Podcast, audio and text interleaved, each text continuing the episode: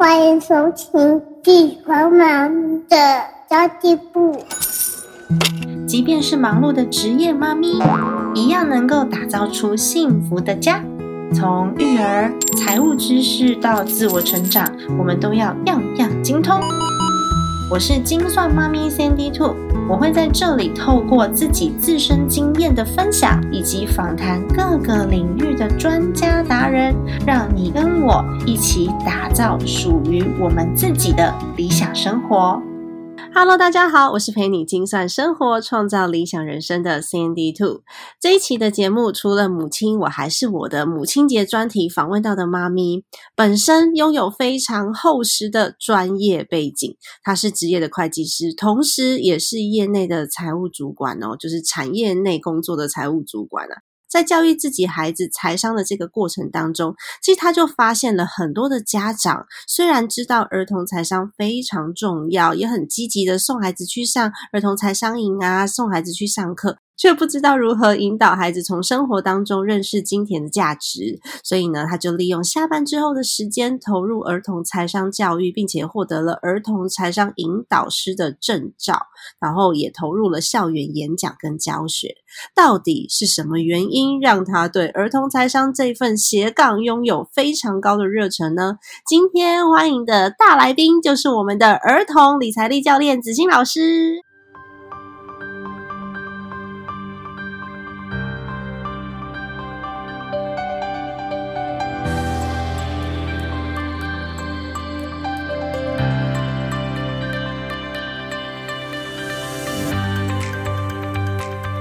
Hello，子欣。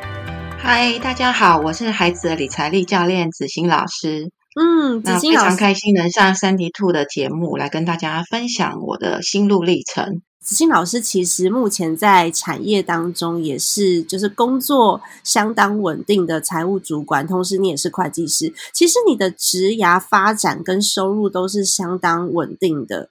那为什么还会想要就是？多做一份工作，斜杠收入，让自己这么忙。这个应该是从自己有小孩开始啊。其实起源是我女儿上了小学之后。我开始发现说，哎，我们以为是已经教改很久了，但是我发现周遭不管是家长啊、学校或是安亲班，还是存在很多传统式的填鸭教育的概念，所以也让我觉得，哎，怎么跟我们以前并没有太大的差别，而且反而是更严重。尤其我最大的冲击就是小孩子小一刚上安亲班的时候，第一次的段考。就说要留下来加强到七点，然后周六你也可以来上加强班。我那时候第一个反应是啊，才国小一年级而已，又不是要考联考，弄成这样子。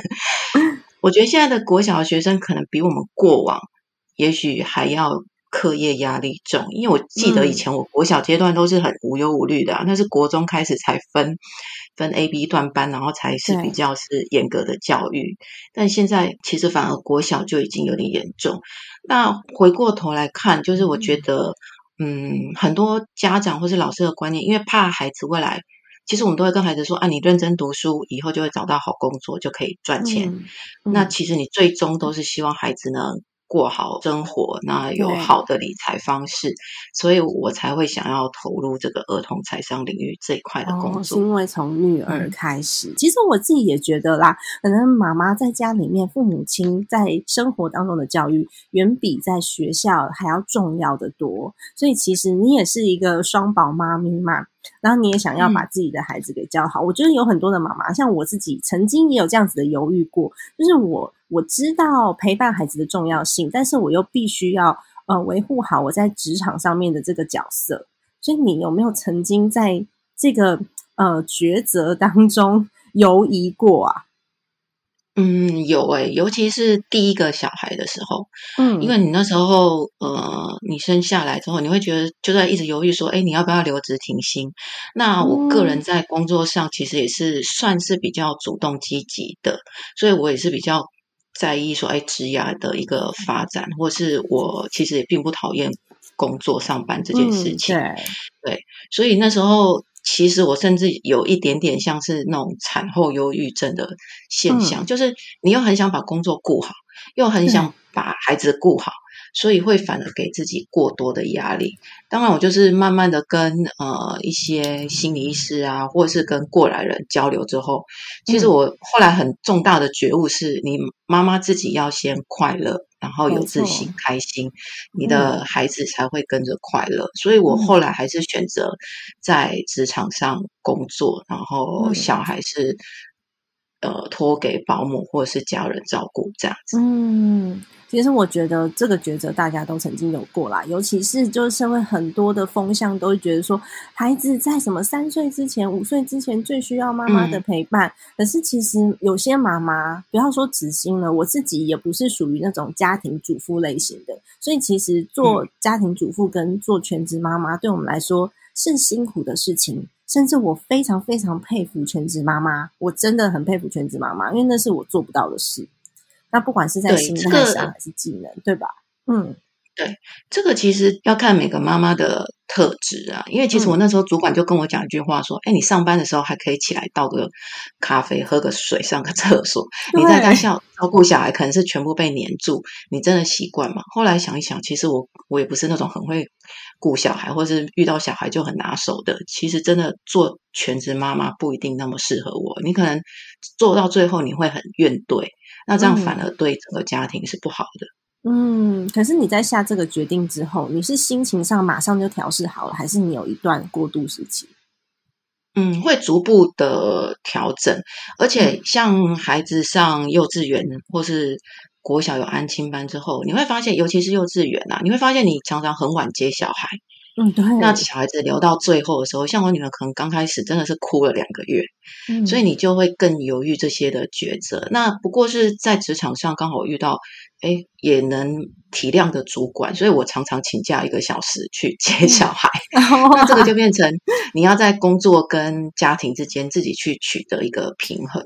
嗯，其实我觉得你还蛮占一个优势，就是你在公司当中的职务是非常重要的，所以其实有很多人愿意包容你，尤其是公司老板愿意包容，因为你占有不可或缺的位置嘛。但是有很多的妈妈们，他们是不敢请这个假的。对，这个也是说，嗯，如果今天是比较呃基层的，或者你的职务是需要快速反应的，其实是可能比较难做到这样。那当然也是刚好我的角色跟我的职务是可以有这一多一些的弹性，所以让我去做了这个选择。所以我曾经也很认真想过，说，嗯，为什么其实台湾都这么硬性的上班制？嗯，其实对我而言啊，其实我不导。不讨厌上班工作这件事，可是我最不喜欢的其实是那个上下班时间都被固定住的哦的一个状况。对，那我觉得虽然现在像现在疫情很严重嘛，像现在疫情很严重嘛，可是我觉得往好处想是，疫情反而让大家很习惯居家办公跟居家上班这件事。嗯，那本来。你在家上班是好像很奇怪的，其实现在反而是不奇怪的一件事。所以这个我觉得也让很多呃想同时照顾孩子的爸妈有更多的选择，而且你能更坦坦然的去面对这种选择。对，像子欣现在也是居家上班，对吧？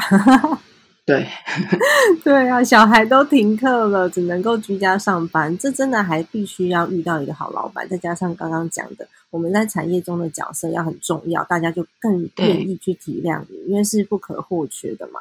那么，为什么子欣你还是开始做了儿童财商，而且你做了好多好多事情哦？嗯，你究竟做了哪些尝试？因为我看到你后来呢，又帮书做教稿审定，然后因为你本身是会计师嘛，又是亲子财商老师，所以非常多亲子财商的书都是找你来做审定的。然后还有在校园演讲，然后还有在呃不同的报道当中出现。哎，你花了多少时间？你做了哪些尝试啊？呃，其实我投入真正对外啊，投入儿童财商的时间并不是太长，大概快两年。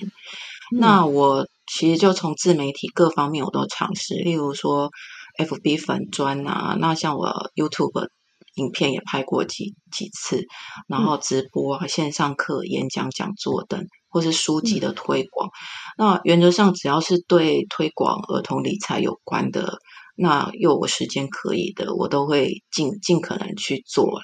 嗯，我记得你的开始的时间跟我很相近。那时候在取粉砖名字的时候，你还有问我说要取什么名字？哦，对我我跟你蛮相近的，只是你后来很专注在做，所以我发现你也是很很厉害，就快速起飞。那毕竟兼职做真的真的 是 是手忙脚乱。嗯，对啊。其实我我后来很专注，也是因为也是因为疫情的关系，所以就是被 lay off 了嘛，没有啦。那那那个时候公司有一个转型啦，所以就暂时没有办法上班。我那时候也犹豫过好一阵子，因为我在想说，我做这个工作一开始跟子欣一样，我都是不管有钱没钱的，我只是想要推广妈妈自主这件事情。所以我并并没妈妈自主跟妈妈的那个财商，因为你的你的财商好，我们才有办法把你的生活主动权拿回来嘛。那我在推广这件事情的过程当中呢，我自己觉得非常的有收获，所以我愿意去做这些推广，但不代表说我一开始就有想要透过它获利。所以我刚开始离职的时候，我完全没有获利模式，所以我是没有收入的情况之下持续去做的。后来也是。演讲啊，授课啊，然后有了我自己的线上课程，而且有大家的支持，就开始写书之类的。我觉得是蛮幸运的啦。主要也是因为这个议题大家喜欢，跟子欣一样，子欣你做的非常非常认真的，你完全看不出来是兼职在做影片啊，然后还有你的那个课程的质感都相当的好，超认真的。这这没有啦，应该说有部分我是有外包了，因为有些。实在是自己没那么多时间做，嗯，所以就像就像三 D Two 讲的，其实一开始真的不是为了那个获利，因为真的如果要讲获利，真的是有够难赚，获利真的是有够难赚的。所以你后来就是所有可以曝光的机会，你通通都愿意尝试，不管他有钱没钱，对不对？嗯，对啊，因为我觉得分享让这个环境大家开始重视，其实是蛮重要的。嗯，对。有很多人看到我，其实我自己也是这样。我自己有很多地方曝光，一开始都是不收费的，就是你只要愿意让我去试试看的，我都愿意尝试。到最后，你累积出自己的经验跟价值之后呢，其实你就会慢慢的变得有价值，然后大家愿意付费来邀请了。我觉得这这个过程可以给妈妈们参考。一开始，如果你很急着想要获利的话，我也是吃老本吃了一阵子啊。然后我那时候接，我应该子欣刚刚讲说我是全职在做，其实不尽然的，因为我那个时候接了两间公司的顾问职，因为我还是需要有收入，所以我还是有顾问的工作，我并没有立刻就辞职，然后全职在做这件事情。所以其实我们大约都花了差不多两年的时间。如果想要经由自媒体来创造自己的斜杠的爸妈，可以做一下参考。那么子欣老师，因为你做儿童财商也做了两年嘛，然后过程当中你有去上课，我记得那时候你就讲说，哎，你要去上儿童财商的课程，然后有很多的书籍呀，然后有很多的资讯，你都会第一手的去接触。那其实这个漫长的过程也不算漫长，在这一段经历当中，你觉得对你来说有哪一些收获？我觉得一个是真的你自己。也重新成长很多啦，因为像大家可能会觉得说，哎，我本来就是财会领域的，然后来教亲子理财，好像哎是很很相关。但是其实它是一个教师，对它是一个教师教学的经验。那我本身也不是那种很外向的人哦，所以一开始你要学习怎么教学生或者带学生，其实这个我也是上过。对，上过很多课程，那也从中去研究说，哎，怎样学习的效果比较好？所以对大人小孩啊，我开始知道说，哎，你你让孩子坐在那里听课或者呆呆的听，其实或是填鸭式的教育，其实这种学习效果都不好。我反而就比较不会要求自己的孩子也这样子做学习，那会给他比较多自由的空间去发展。所以我觉得对对我自己跟。家庭啊，你会更懂得知道要如何有效的一个学习。那也透过分享这些儿童财商啊，看到很多爸妈的回馈，也会知道说，哎，大家的问题在哪里，然后哪些是我需要去调整的。因为像我们这种财会领域专业的，虽然我尽量想把嗯比较难懂的东西生活化，但是难免还是会过于专业，所以当你有呃爸妈跟你反映的时候，你才知道别人卡观点在哪。那这也是练习说，哎，如何我们把一件事情讲得更清楚，这个都是我过程中蛮大的收获。没错，因为在你的同温层里面，可能讲这些专有名词就是很理所当然的事，所以你根本就不知道说它困难在哪里。嗯，我自己曾经也遇到过这样子的问题，就觉得啊，好像很理所当然。然后我后来发现，有一些爸爸妈妈可能连哎 KPI 是什么他都不知道，因为他有他也许没有在产业内工作过，或者是他的公司没有这样子的一个制度。然后我就会花一些时间来做来做解释，就是一些比较呃比较应用面的案例。来做一些翻译，应该是这样讲。对，其实儿童财商啊，在这在市面上还蛮多。我觉得这几年越来越多的呃儿童财商领域的课程或是营队。子欣老师，你觉得你在做那个生活的财商，跟一般营队或者是一般现在线上的老师最大的不同是什么？嗯，最大的不同就是，我是希望其实家长。各位爸妈才是孩子最好的理财力教练，所以我都是希望爸妈也一起学习。因为就像刚刚三迪兔前前面有提到的，其实家庭教育对孩子的影响是很大的。那像呃理财营队，它不是不好，只是它通常是一次性的，小孩可以快速在那一周或是几天内学到呃很多理财的东西。但是如果回到生活上，他没有运用，其实他很快就忘记就。就都还给老师，就很像我们以前背的古文、历史、地理，其实都差不多还给老师一样，因为我们生活上用不到，你就很容易忘记了。但是其实像理财这个东西呀，其实我们每天都会接触到跟金钱有关的活动，所以它是非常需要跟生活上去结合的。所以这也是我们最大的不同，就是让呃爸妈学习之后，直接在生活中带孩子去学。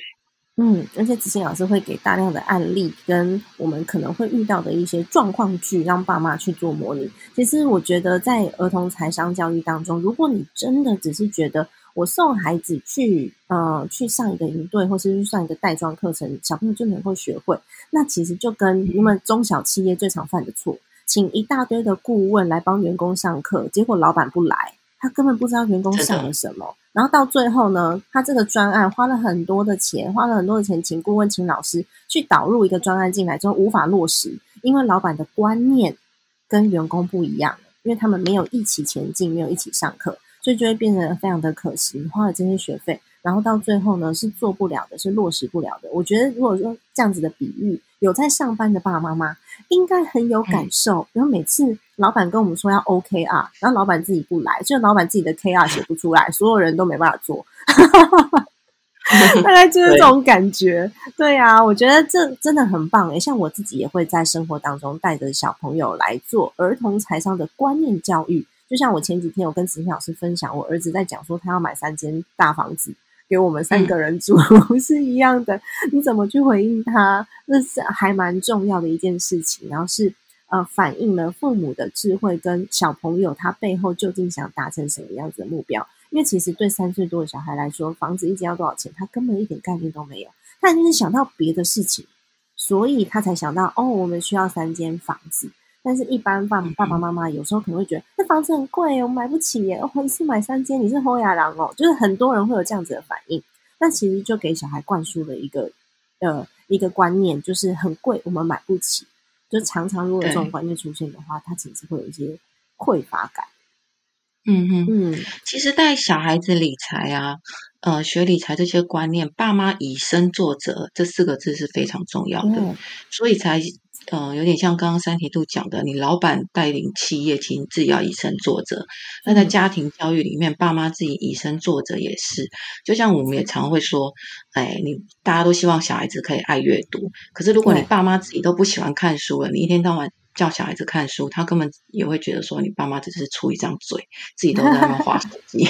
真的，所以其实最好的身教就是你自己以身作则。你爱看书，其实孩子通常就会爱看书，因为他就自己会去拿来翻一翻。这些都是爸妈有以身作则，就可以带给孩子很好的影响。嗯，那你为什么会觉得理财力是孩子未来重要的生存能力呢？因为你提到生存能力四个字嘛，我觉得很好奇，就是生存能力其实很多样化，但是理财力在当中扮演什么样的角色？嗯，呃，像呃，我们每个大人长大之后，你会发现，金钱虽然不是万能的，但是它在生活上是占非常重要的角色。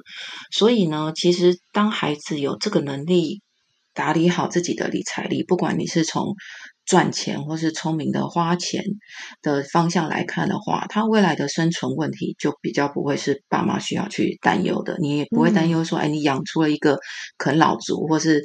老了还要跟你伸手要钱，然后只孝顺你的遗产，真的，孩子自己有能力的时候就不会去想那些无谓不谓的，因为反正我们就自己可以去面对困难。然后，呃，其实今天在群组里面有一个妈妈在问说：“哎，孩子都已经国中了，他真的很难管，很难沟通，那我还需要我这时候再教他理财还有用吗？”呃，其实哦，呃，我有。听跟一些那个心理智商师的老师交流，嗯，如果孩子还在国小以下的爸妈，真的要好好把握你跟孩子之间的亲子存折，因为你跟孩子的关系一定要好。他说：“如果国中以上啊，因为毕竟孩子有所谓的青春期嘛，当你的关系不好的时候，你讲任何话，其实孩子都是听不进去的，甚至他只想把耳朵关起来。所以，如果你的孩子还在国小以下的，非常建议各位爸妈一定要跟孩子好好建立你们的亲子关系跟亲子互动的过程。对，所以像我的很多呃理财活动也都是。”有点像亲子一起游戏一起玩，那这也都是增进你们亲子存折的一个部分。那如果是国中以上呢？其实你可以，呃，不要用口头讲，自己去以身作则做。那甚至是给他实际的零用钱，让他自己去用。那你也不用在一旁碎碎念，就让他自己去体验了。因为国中以上的孩子他已经很有自我意识了，他也不想听你太多的一个。呃，碎念的动作，所以你可以直接实际给零用钱，让他去试错跟学习。对，哦，试错跟学习才是最重要的。可是我给了他零用钱，我根本就不知道他怎么花，我要怎么样去引导他？呃，你可以让孩子练习呃记账，那说有记账才有下次的零用钱。那透过记账去慢慢观察，说他怎么在花用这笔钱，那再慢慢引导他一些理财的观念进去。国中有时候，国中以上的孩子，你要教他，如果他没有自己想学的话，其实会比国小以下的孩子更难。嗯，更难引导，所以这边爸妈就更需要更多的耐心。所以，如果大家的小孩都还在国小以下，其实一定要好好把握这个，这个真的是叫黄金时期哦。好哦，真的是大家要特别注意国小以下的孩子，我们就好好的培养亲子存折，然后也是让他去引导如何在生活中获得一些财商的能力跟沟通的能力，我觉得都还蛮重要的。那么子欣老师，其实你在这个教学过程当中，你呃去过蛮多不同的地方演讲，有没有让你比较演讲跟教学你都做过嘛？那有没有让你比较印象很深刻的案例？嗯，像呃，我有在一些所谓的公益团体或是基金会有教学过啊。那你会发现这些弱势家庭啊，其实。虽然他们有些收入或是职业相对收入比较低，但是他们也不是完全没有资源的哦。甚至他们在有些方面，因为现在台湾的社会福利其实做得不错，他们其实都有一些补助款啊，或是有一些资源可以运用。但是你会发现，他可能生活上或是理财面还是没有我们一般人过得好。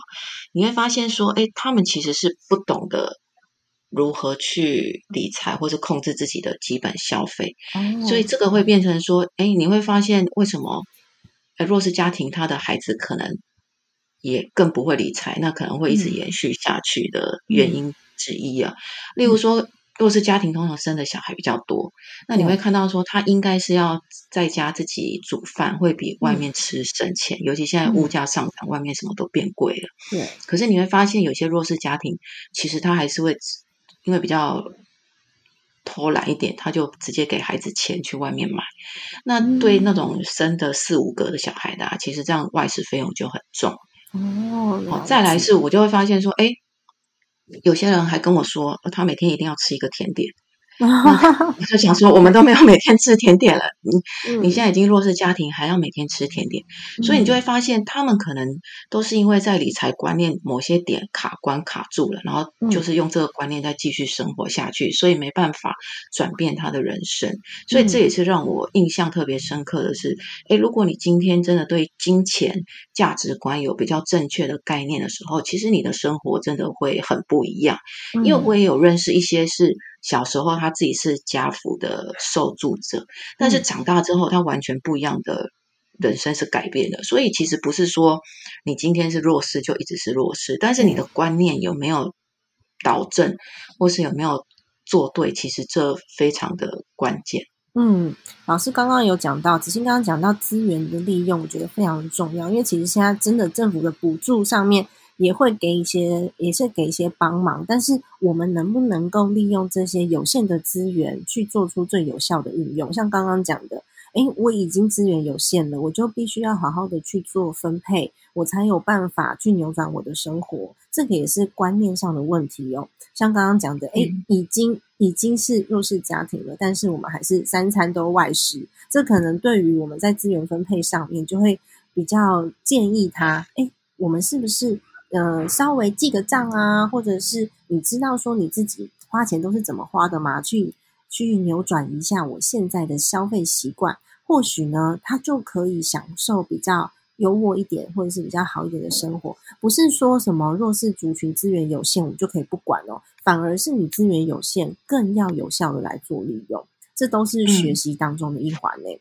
那其实真的有很多爸爸妈妈会说啊，我自己都不怎么理财呀，那我怎么教小朋友啊？嗯，这个的话，其实我也就很鼓励爸妈就一起学。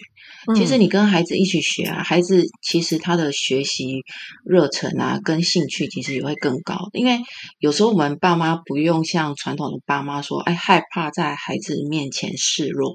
因为孩子发现，哎，你也不会，你是跟他一起学，两个人是一起进步的时候，孩子有时候会有点把你当成是同才，他也觉得，哎，妈妈也学得很认真，那我也要认真学习。所以我觉得没有理财经验的，不管是从山迪兔这边啊，或者我这边，都是可以同时跟孩子。一起做一个学习的，嗯，非常好的开始。对啊，我也还蛮推荐哦，有很多的儿童的理财绘本、理财书籍，很适合成人看，因为他教导的这些观念就是从最基础的开始，而且他是用很浅显易懂的方式来呈现，所以其实蛮多的书籍。它虽然是表面上是教孩子，可是事实上成人看了一样会有收获。所以我每次在推荐儿童理财的书籍、儿童财商的书籍的时候，我都会很犹豫，想说：诶，这个我到底是要写说是给成人看，还是给小孩看？其实真的都可以看，我们可以开始一起学习，然后从里面呢找出一些方法来做实践。那子欣老师，我知道，因为我上过你的课嘛，我知道你的课每一堂课都会特别去强调说，小朋友一定要做爱心公益账户。为什么你会特别强调公益跟感恩这一点？其实跟我蛮像的，因为我自己也都会常常会做公益。然后我的孩子是从一岁开始，他每一年的生日，他都需要去累积他自己的公益钱包的。嗯，那子欣老师为什么会特别强调？这个观念其实是从国外学来的啦。因为其实我们这些呃亚洲的一些理财观啊，或是甚至是亲子理财的这个领域，我们很多都是跟欧美国家学习的。那欧美国家呃比较多是基督教嘛，那他们基督教其实就会有我的收入百分之十是做一个捐献的概念。对对，所以其实这个是。从这个出发点来来学习的，那做公益的好处是，就像很多爸妈会担心说，哎，你孩子这么小学理财，是不是会变得斤斤计较？其实不会，因为斤斤计较表示你财商没有学好，只学了一半。你只学会算钱，你没有学会怎么正确的使用钱，还有去判断让钱发挥最大的价值。那这个爱心公益账户就是让孩子去感受到说，哎，其实他也是有能力去帮助别人的。那金钱也是一种可以用来帮助别人的工具。没错。再来是第二个意义，其实非常的重要，因为。呃，每个人的人生过程啊，其实你都会有低潮的时候。但是你有在做公益跟懂得感恩的人啊，你会更觉得说自己对这个社会是重要的、有贡献的。对，对你对这个社会是有贡献、有归属感的，你就比较不会随便放弃自己。你也，你也许可能只是休息一下，但是你不会完全的放弃自己，甚至是比较严重的，像有人就放弃生命了。那我觉得，当你有做这些公益跟感恩的时候，其实你会更懂得自己活在这个世界上是有价值的。所以我觉得这点非常重要，因为其实每个人啊，在你人生的路程，不管你是什么富二代，还是你生出生有多背景多好，都一定会遇到低潮的时候。对，所以让孩子学会公益跟感恩，其实是为他未来的人生是很长的一个铺路的动作。所以我非常强调这个公公益跟感恩的的部分。就是之前我在会计师事务所要离职到产业界的时候，我中间也休息了几个月。那其实你休息几个月，就会很像自己吃老本嘛。那我一直都有在做家福捐助的活动，有时候你也会很犹豫，你要不要继续捐？你就想说自己都在吃老本，还要继续捐钱吗？对，可是当你看到这些孩子的生活状况或是照片的时候，你就会觉得说，哎，你是在做很有意义的事情，然后其实也只是呃一些比较小的钱，自己省一点就有可能继续下去了。所以，嗯，我觉得这种做公益或是感恩的动作啊，都是让自己在比较低潮或是一些转折时期的时候，会带给自己更多的心思。所以我非常强调，孩子一定要有做公。公益账户的动作。嗯，真的，我之前自己也有在捐，就是三三个不同的单位，一个是照顾流浪狗的，因为我以前有我以前有养过狗跟猫，那他们现在都去做小天使了，都养到十几岁，所以我那时候有在做，就是呃道路救援啊这一类的，然后也有养一个孩子，就是世界展望会养一个孩子，然后也有捐育幼院，就捐了三个单位，就像子欣老师讲的一样，那时候刚开始你失去一切什么都没有，像我的话，我的状况还。不是吃老本的，我的状况是我负债，然后还需要去还钱的时候，那个时候呢，嗯，我非常非常犹豫，到底要不要继续做下去。我是有把这三个供应账户都暂停的，不过呢，我开始做另外一件事，就是当我有比较呃意外之财的时候，有其他收入进来的时候，我就会做物捐。因为那是我能力所及的事情，然后我还是觉得它对我的生命来说是非常有意义的，是我自己有能力可以去帮助别人，然后对自己的一个肯定。所以其实不管是用什么样子的形式，金额大金额小，我觉得都是一个很棒的方式。甚至有些人是我可以聚集一些能量，我有一些朋友，他是在生日的时候，他就会做捐米，然后嗯，他的方式是一个人捐两百块。他把这些钱全部拿去米商买米，然后也是捐给育幼院。我觉得，呃，形式不拘，但是目的都是跟刚刚子欣老师讲的。第一个是我们要知道感恩，然后再来是我们要知道自己生存在这个社会上的价值到底在哪里。我们其实是非常有用的人。嗯，对，嗯，对啊。那子欣老师，我知道你常常会在你的频道上面，或是你的 Facebook 上面，都会推荐一些很棒的财商的电影啊，或是书籍啊，甚至是童书，都可以，就是让家长们带着孩子一起来共同学习。你可以推荐几个你觉得很不错的电影，或是书，或是嗯影集什么给我们吗？OK，我先讲电影好了，因为电影刚好最近呃去年年底有一个台湾的国小的纪录片，那我这个就很推荐呃各位爸妈可以去带孩子欣赏。那呃之前公司也有播过，它那个电影名称叫《文林银行》，那这个是新北市树林区的之前的一个老师，他把。嗯，生活上实际的金钱的运用呢，把它导入到学校。那因为它是文林国小，所以他就把它取名文林银行。那这个纪录片就在介绍他整个导入的过程，然后你可以看到孩子怎么学习，呃，花钱啊，消费，还有他怎么遇到抉择的时候要去做选择。他是很实际把这些理财教育真的是推入到国小的，而且这个活动啊，他目前。都还是在持续进行中的，就是像树林的文林国小都还有在办这个文林银行，那他也有在推广到其他的国小的部分，他们是真的有所谓的文林币，然后你可以线上转账。是真的有存折可以刷折子的，实际让孩子去体验到可视化，还有摸到这些理财东西的一个过程，甚至影片中也会看到，哎，小孩子因为买东西钱不够在那边哭，尤其是低年低年级的小朋友就很想买东西，但钱袋不够，这个其实都是一些孩子在学理财的一个过程。那我觉得过程中。跟大家分享一个点，其实那老师也有分享到说，其实这孩子在消费的过程啊，不管是老师或是爸妈，你是需要一点耐心的。像他一开始一定是低年级的，一定是看到十元看到开心了就想买，然后慢慢的他会知道，他要存到三十元买他呃更高价好或是他更喜欢的东西，慢慢的可能是存到一百或是四百，或者像有一个孩子存了好久，最后买了一颗篮球这样子，所以这个是一个慢慢。演有点像慢慢演进的过程，所以爸妈不用急说，哎，孩子一开始什么都看到东西就想买，其实这个是一个非常慢的过程，所以他才会透过学校实际生活直接导入在课堂中，所以我觉得老师他真的是很用心，然后很厉害，而且他们是真的有。呃，线上软体去做的，那大家也可以参考一下这个文林银行，你打应该也可以看得到。之前好像是教育部那边也有颁奖给这位老师，所以网络上那个 YouTube 影片也看得到他那个记录的过程。嗯，甚至可以看得到说，哎，他们还曾经抓到有很聪明的小孩子，真的有点作弊偷银行的钱，但是因为他每每周他发出的总量是有控制，他说他自己就像中央银行，所以会发现为什么这小孩一直有钱跑出来。所以这个也就是透过这种嗯比较低的教育成本，你去教导孩子说，哎，你这样做是不对的哦，你总比他出社会去真的是抢银行或是盗银行的呃资源好。你会看到。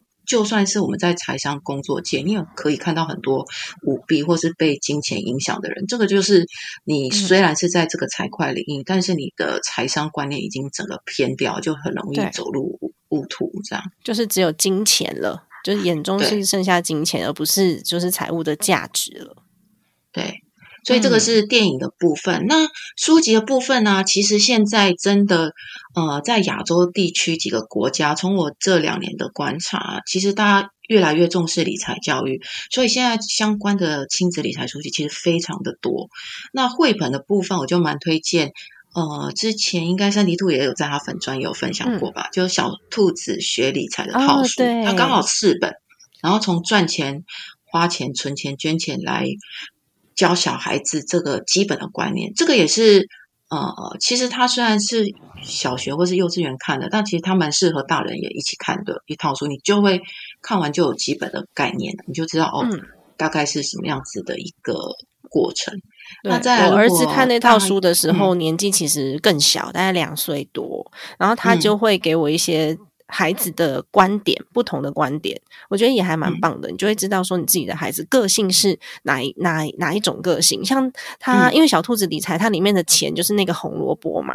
对。所以我儿子就跟我讲说，那为什么我们不能够去超市买红萝卜，然后去小兔子的家门口种？嗯，他提出了一个很有趣的创意理念，对对，没错，创业这样。所以，我儿子应该是有一些，就是有一些创业的灵魂之类的。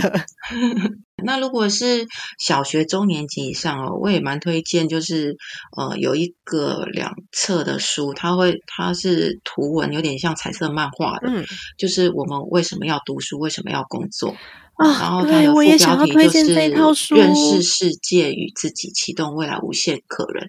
这个我是觉得连大人都可以看的。那它有彩色漫画的好处是小孩子比较愿意读，所以这个蛮蛮吸引小孩子去翻阅的。那大人自己重看，你也可以重新认识一下你对工作的定义，不要每天在孩子面前就表现出一副很厌世工作的感觉，这个对孩子也是一种负面的理财教育。因为你你都很讨厌工作了，然后千万不要说我去上班都是为了你，都是为了养你。那这个。观念其实都是一些负面的教材，对孩子的正确的理财观都是不好的。所以我觉得大人也可以认真去看一下这本书，其实真的会你会有更多新的体悟。嗯，这本书真的蛮棒的，我推荐了好多人哦，还有推荐我朋友去买，因为这本书它其实是告诉你说，工作是为了要帮助别人，贡献自己的能力，然后让这个社会正面的去运转，所以我们是资源共享跟整合的概念。那为什么我们要这样子每天都上班去辛苦的工作，可以引发小朋友去思考自己跟这个世界有什么样子的关系？我在这个世界当中的角色是什么？去了解工作学习的意义，因为我们现在的。的学习可能会跟以后的工作有关，这是整个世界运作的原理。我蛮喜欢这一套书的，也很鼓励大家可以上网去找一下小兔子理财的这一套，跟就我们为什么要读书，为什么要工作，我都非常非常的推荐。然后也是子欣老师大力在推荐的两套书。那如果是大人的观念方面啊，其实刚好今年也出了好几本书哦，刚好我有。呃，挂名推荐。那我看有一本最近那个三体兔也有，所以我觉得这两本都蛮适合大人来看，然后一起来带小孩的。一个是孩子，我们来谈钱。